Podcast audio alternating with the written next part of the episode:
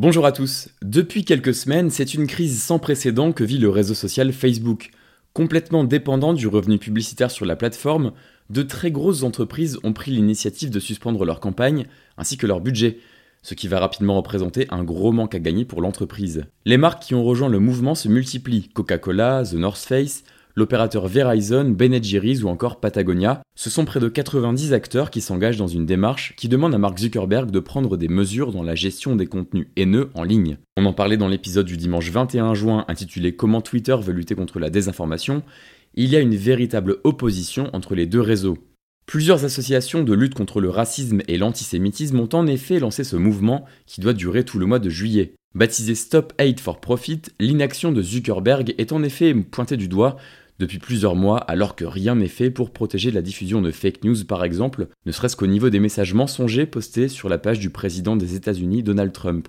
Dans une époque où la désinformation peut littéralement tuer, avec le développement du Covid-19 qui est toujours très actif aux États-Unis, il en va de la responsabilité du géant en ligne de modérer les propos qui peuvent mettre en danger ses utilisateurs. Alors que la contestation vis-à-vis de ce sujet a poussé des employés à dénoncer l'inaction de leur entreprise ou même à démissionner, Facebook a tout de même décidé de prendre des mesures concernant les publicités à caractère haineux. Une mesure prise après que l'action Facebook ait dégringolé de plus de 10% à la clôture des marchés financiers vendredi 26 juin, et que la fortune de Mark Zuckerberg ait fondu de plus de 7 milliards en l'espace de 24 heures. Cependant, il faut savoir que la majorité des revenus publicitaires de Facebook proviennent de petites et moyennes entreprises partout dans le monde. Ces très grosses marques n'auront donc pas un impact financier très important, mais insuffle un mouvement qui vient encore plus ternir l'image du réseau social aux 2,5 milliards d'utilisateurs. Merci d'écouter Chose à savoir tech, n'hésitez pas à vous abonner pour ne pas manquer les épisodes suivants.